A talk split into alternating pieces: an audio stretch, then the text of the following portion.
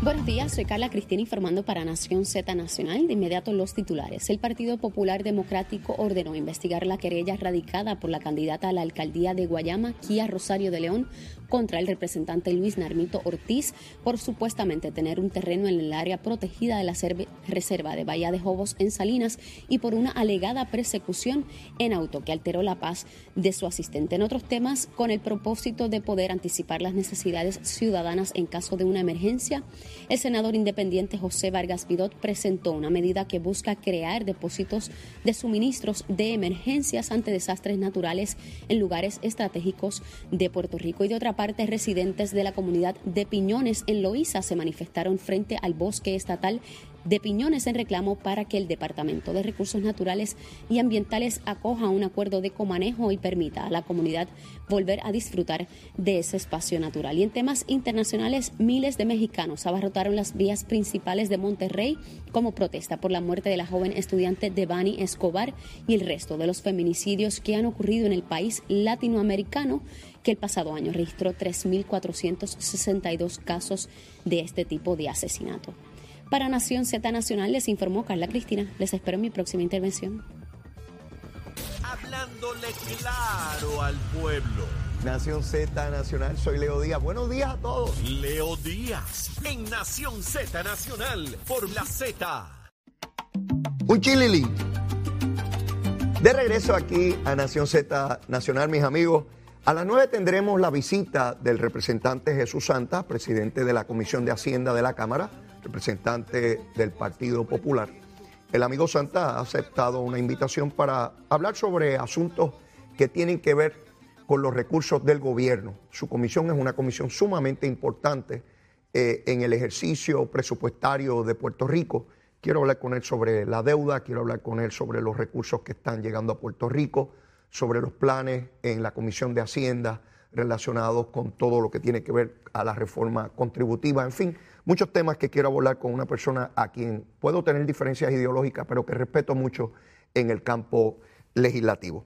Continuando con lo que les planteaba en términos de esta situación que se vive en Guayama, para este miércoles, Tatito, que es el presidente de la Cámara, está citando al alcalde de Arecibo, alcalde popular. Oigan bien, oigan bien porque esto tiene varias vertientes algunas políticas y otras gubernamentales. Ustedes saben que Tatito le está proponiendo al Partido Popular un pacto de paz, dice él de paz. Pero a Dios rogando y con el mazo dando. Mientras dice eso, está citando al alcalde de Arecibo para que bajo juramento plantee eh, o sustente la acusación que le hace a Narmito. De no ir a la vista, señala Tatito, él se propone ir a los tribunales para obligar al alcalde de Arecibo a ir allí. Porque esto es peligroso. Porque aunque es irresponsable del alcalde de Arecibo hacer un señalamiento como el que hace contra Narmito sin presentar prueba de ello, porque el alcalde de Arecibo tiene que decir, el terreno es tal y yo sé que eso es así por uno, dos, tres y cuatro. Meramente lanza la acusación. Y habrá quien diga, pero Leo, déjalos que se fastidien. No, no, no, no puede ser así. ¿Saben por qué no puede ser así? Porque uno no puede permitir que se le lancen acusaciones a funcionarios, no importa el partido, ¿ah? sin prueba. Porque no podemos tener una sociedad donde se hagan imputaciones y se le dañe la reputación a la gente graciosamente sin ninguna consecuencia. No, no podemos permitir eso. Pero de igual manera es muy, muy peligroso que Tatito utilice el andamiaje gubernamental, el poder de la Cámara de Representantes Constitucional para perseguir políticamente a un adversario, porque es sabido que toda esta controversia tiene que ver con el odio que se tiene Tatito y el alcalde de Arecibo políticamente hablando. Y nosotros no podemos permitir que se utilicen las herramientas del Estado para perseguir políticamente ni entre partidos ni intrapartidos. No puede ser, no puede ser.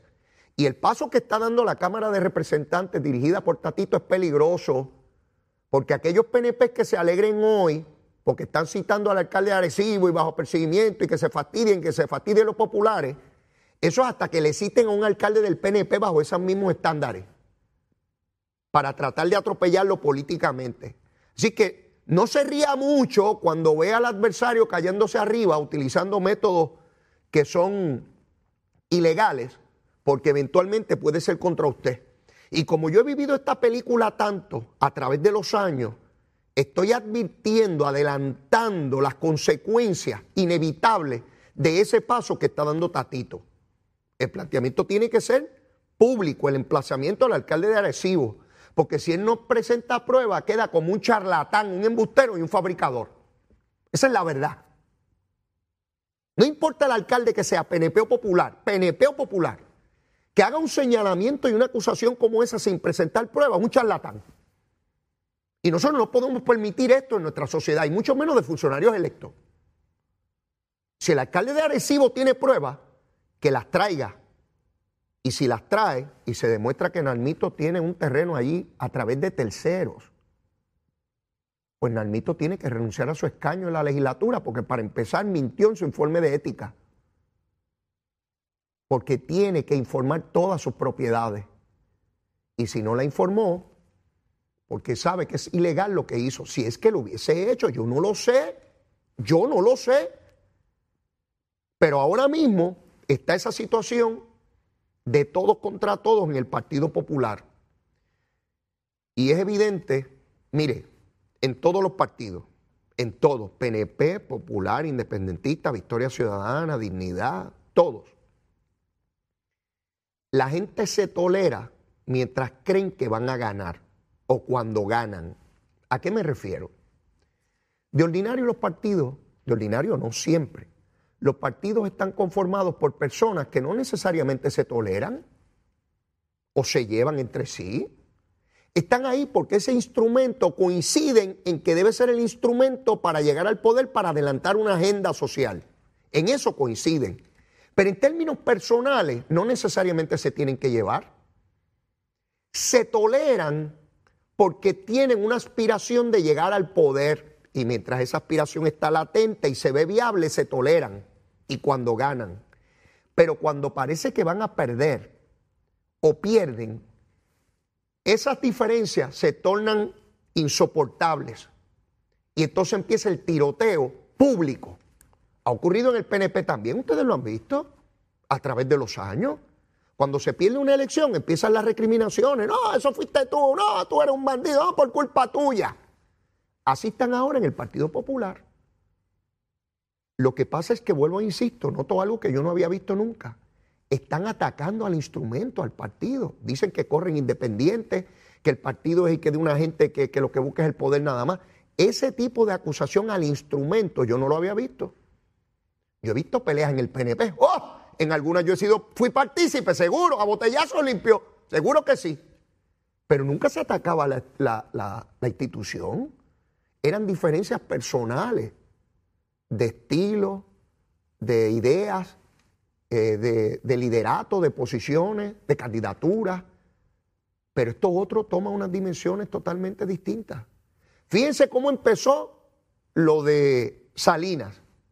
Con Machalgo, mire, ya Machalgo no está. Y ahora están a cantazo limpio todo el liderato del Partido Popular, hasta acusándose de que tienen terrenos allí. El alcalde de Arecibo le dicen al mito, la candidata también. De hecho, de esos tres candidatos, hay uno que se llama O'Brien Vázquez. Ese dirigía a la Junta de Subasta, la misma Junta de Subasta que le dio los contratos al, de la, al del asfalto. Sabía lo que ocurría. En el caso de Cataño, el PNP no dejó correr al licenciado Sicarló, porque era el alter ego del Cano en Cataño. No lo dejó. Van a dejar que corra O'Brien van a dejar que corran al mito en medio de todos estos señalamientos. Van a dejar que corra Kia Rosario. Habrá que ver lo que ocurre ahí. Habrá que ver lo que ocurre. Pero ciertamente es una situación muy difícil la que tienen que, atender en, este momento. Así que veremos. El Partido Popular tiene una reunión mañana muy importante de, sus legisladores. Tienen que tratar de, de limar asperezas muy serias que tienen con el presidente eh, en el fin de semana también tendrán reuniones a nivel del partido y Dalmau tiene un reto inmenso esta semana con todo este salpa afuera de, personas acusándose de, todo tipo de cosas. Vuelvo e insisto, si el alcalde de Arecibo no tiene pruebas, está tratando de fabricarle un caso a Nalmito. Eso es serio, eso es serio, demasiado serio. Pero bueno, la crudita se supone que hoy se atienda por el Senado de Puerto Rico. Vamos a ver si finalmente se, atiende y, se puede aprobar eh, eh, el alivio a la crudita, debo decir, eh, y, pagar un poco de menos gasolina, de menos dinero por la gasolina en la bomba. Ya mismo Jesús Santa nos dirá en, qué etapa se encuentra eso, ¿verdad? De otra parte, Steny Hoyer que eh, líder en la Cámara de Representantes dio hasta esta semana para lograr un proyecto de consenso de estatus para Puerto Rico. Hasta esta semana. ¿Qué va a ocurrir entonces? No lo sé. Yo no sé si Steny Hoyer va a intentar forzar uno de los proyectos. Grijalva el presidente de la comisión, no adelanta criterio. Él dijo que durante este mes también, pero parece haber un estancamiento de, de este asunto en la Cámara de Representantes Federal Está el proyecto de Nidia Velázquez y está el proyecto de Jennifer González y Darren Soto. Ninguno de los dos ha bajado a votación en la comisión, pero eh, parecería ser que en el mes de mayo se podría eh, tratar de impulsar uno de los dos proyectos, ya que el consenso, yo, no veo manera, ¿verdad?, que se, que se logre un consenso en esto. Nunca se puede descartar en el proceso legislativo, pero no, no parecería y no veo conversaciones, por lo menos públicas, que hayan trascendido que indiquen que haya movimiento en esa, en esa dirección. Está todo el mundo centrado defendiendo el proyecto que radicó y no parece haber eh, ninguna, ningún movimiento en ese particular. Eh, se da cuenta hoy que hay legisladores del Partido Popular molestos con la manera en que se está tramitando la redistribución electoral. Eh, yo no, no tengo información de qué está ocurriendo en, esa Junta de Redistribución Electoral. Esta Junta se reúne cada 10 años con los resultados del censo y cada distrito representativo y senatorial tiene que guardar proporción en cuanto al número de electores que, tiene, ¿verdad? El principio de un hombre, un voto. Un distrito no puede tener una cantidad de electores y otro distrito una cantidad eh, dramáticamente superior a eso. Tiene que haber equivalencias de manera que cada legislador de distrito, su voto represente la misma cantidad nunca va a ser la misma exactamente, pero proporcionalmente la misma cantidad de electores, eh, tanto en Cámara como en Senado. Esto es bien importante porque en la redistribución pueden cambiarse los balances de poder político de los partidos. Un distrito que gane hoy el PNP podría no ganarlo dependiendo de cómo quede en la redistribución electoral y del Partido Popular, a la inversa, ¿no? Este, esto afecta solamente a los legisladores de distrito, no de acumulación. Los de acumulación acumulan por todo Puerto Rico, son los de distrito. Pero podría poner en ventaja o en desventaja a un partido político dependiendo el balance. Esto de ordinario se ha tramitado muy bien en Puerto Rico. En otras jurisdicciones de los Estados Unidos, esto lo tramita la legislatura y se forma la de San Quintín, porque nadie va a querer que me quiten votos de mi distrito. Por supuesto que no. Seré loco si voy a entregar mi distrito. Pero aquí en Puerto Rico, esta junta que se estableció en la Constitución en el 52, a mí me parece que ha sido altamente eficiente. De ordinario no hay controversias mayores sobre este asunto. Se dirimen al interior de esa junta de redistribución que la compone en este caso eh, la, juez presidenta del Tribunal Supremo Oronos, eh, el licenciado eh, Ferdinand Mercado y Edwin Mundo. Esas son las personas que, evalúan el mapa, evalúan la proporcionalidad y logran un consenso de los distritos. Vigilio Ramos, que en paz descanse, fue la persona que por el PNP por mucho tiempo eh, lo hizo. Recuerdo que cuando yo presidí el PNP en el 2001, lo designé eh, eh, en ese esfuerzo. Y, como les dije, no, no, no hay mayores controversias que trasciendan enormemente este asunto de la redistribución. Hay un punto que también lo quiero discutir con Jesús Santa cuando estemos a las nueve, y es esta, hay un proyecto de ley que yo no sabía, me enteré hoy, en la Cámara de Representantes para auditar a las federaciones deportivas en Puerto Rico. Yo, yo no sabía, este esfuerzo se ha intentado en ocasiones anteriores, pero siempre ha venido un reclamo muy grande del Comité Olímpico y sus federaciones de que no se toque eso porque se está atentando contra la autonomía deportiva. Y este asunto de la autonomía deportiva, en este, en este caso, ¿verdad? A mi juicio, esa es mi opinión, se toma como una excusa para que no se entre a ver cómo se administra el dinero público. Sí, porque esas federaciones trabajan con dinero público, con dinero suyo, con los chavitos, todo el mundo quiere chavitos, con los chavitos suyos. ¿Y cómo es posible que si hay dinero público yo no pueda saber cómo lo administran? Ellos lo determinan cómo lo administran, ¿verdad? Pero queremos saber. ¿Y por qué les hablo de, de este asunto deportivo? Porque Carla Ponte, ex futbolista puertorriqueña, una joven muy preparada académicamente, ella es la persona que hoy sale en la prensa que impulsó esta medida en la Cámara de Representantes. Y como siempre, el Comité Olímpico fue a oponerse allí. ¿Por qué se oponen? ¿Por qué no demostrarle al pueblo puertorriqueño cuán eficientes son el sano juicio a la hora de administrar esos fondos? Porque cuando ha sido propuestas por el PNP, ¿saben cuál es la excusa, verdad? Ahí vienen los PNP que no son puertorriqueños, estadistas, que se quieren convertir en otra cosa y el deporte, como esa es nuestra bandera y nuestro y nuestros deportistas y nuestros embajadores en el mundo entero, por lo que quiere es quitarnos los chavos. Pues ¿saben qué? Quien lo propone ahora no es un estadista, son estadolibristas. No, eso se supone que no atenten contra nuestra identidad de pueblo, ¿verdad?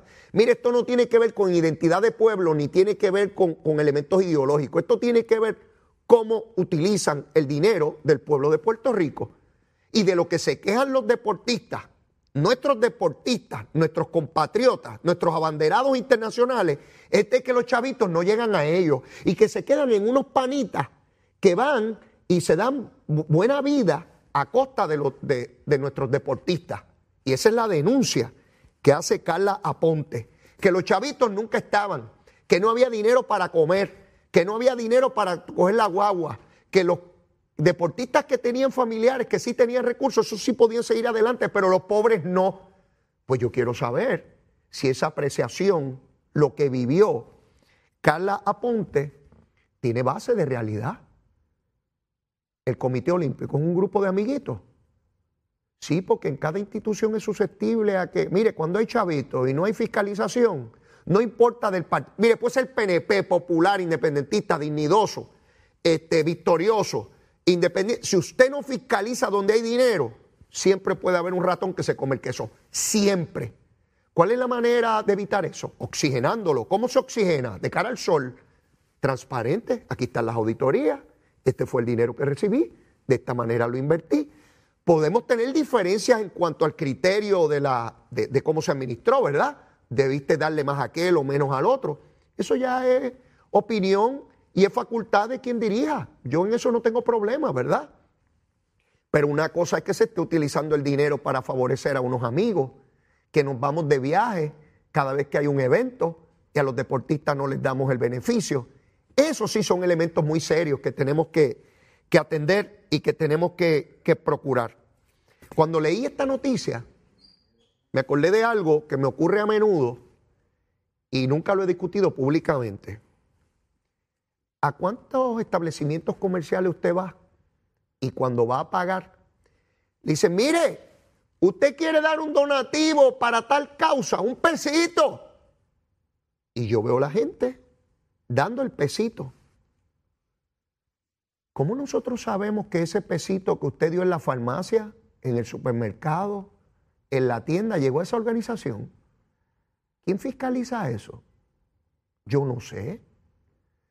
¿Cuántos miles o millones de dólares al año levantan esas tiendas o empresas pidiéndole cuando uno va a pagar que uno tiene las cositas allí en el counter y le dice, mire, de un pesito, de un pesito aquí para los niños estos, para los ancianitos allá, para las causas aquellas. Y usted de buena fe, como buen puertorriqueño, dale el pesito y usted fue a la tienda cinco veces a la semana y por lo menos en dos o en tres de ellas dio el pesito, ya usted nada más dio tres pesos y el otro dio tres y el otro dio tres y miles dando tres, dos, uno, dos.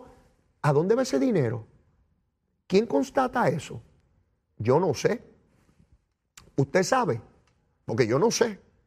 Le voy a preguntar a Jesús Santa si él sabe, si debemos mirar eso, si están de verdad o hay entidades que están timando si, ya les dije, cuando uno no fiscaliza siempre existe el potencial de que se estén tumbando los chavos. Voy a averiguar de eso, ¿ve? Voy a averiguarle eso. Y si usted no da el pesito, mira, lo miran hasta mal. mira, Leito no dio el pesito, qué maceta. Todo el mundo mirando a ver si uno da el pesito, este condenado, a ver si dio el pesito. Yo quiero saber si los chavitos llegan donde tienen que llegar. Pero mire, ya mismito, está aquí ya en el estudio el representante Jesús Santa. Mire, él también sabe quemar el cañaveral. Llévatela, chero.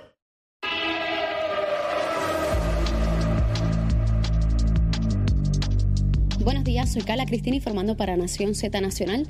En el tránsito continúa el tapón en la autopista José Diego desde la zona de Atorrey cerca de la salida hacia el Expreso Las Américas hasta la entrada al túnel Minillas, congestionada también la carretera número 2 donde se reportó un accidente en el área de Santa Rosa que mantiene el pesado el tránsito en la zona. También taponen las avenidas Lomas Verdes y las Cumbres en su trayecto hasta Trujillo Alto, semipesado el expreso Valdoriotti de Castro, tanto en Carolina como en Santurce, y ataponados tramos de las avenidas 65 de Infantería, Paseo de los Gigantes, el Ramal 8 y la Iturregui en Carolina, así como el expreso de Trujillo Alto en dirección a Río Piedras y semipesada la autopista Luisa Ferré en el área de Cupey en Río Piedras en dirección a San Juan y pesada la 30 desde Juncos en dirección a Gurabo y Caguas. Más adelante actualizo esta información. Ahora pasamos con el tiempo. El Servicio Nacional de Meteorología nos informa que para hoy se espera un patrón similar al de los días anteriores y se pronostica que en horas de la mañana un área de aguaceros con lluvia moderada se mueva a través de sectores del este de Puerto Rico, incluyendo las islas, municipio de Vieques y Culebra, y en la tarde se espera que esta pequeña marejada de humedad se combine con el calor diurno y la brisa marina para provocar aguaceros sobre el cuadrante sureste de Puerto Rico que pudieran causar algunas inundaciones urbanas. Y las temperaturas máximas estarán en los altos 80 grados, especialmente a lo largo de la costa sur y en los bajos 70 en zonas de la montaña y el interior. Los vientos prevalecerán del este-nordeste, aumentando hasta 15 millas por hora, con ráfagas más fuertes y variaciones debido a la brisa marina. Más adelante les hablo sobre cómo estarán las condiciones marítimas hoy para Nación Z Nacional. Les informó Carla Cristina. Les espero en mi próxima intervención.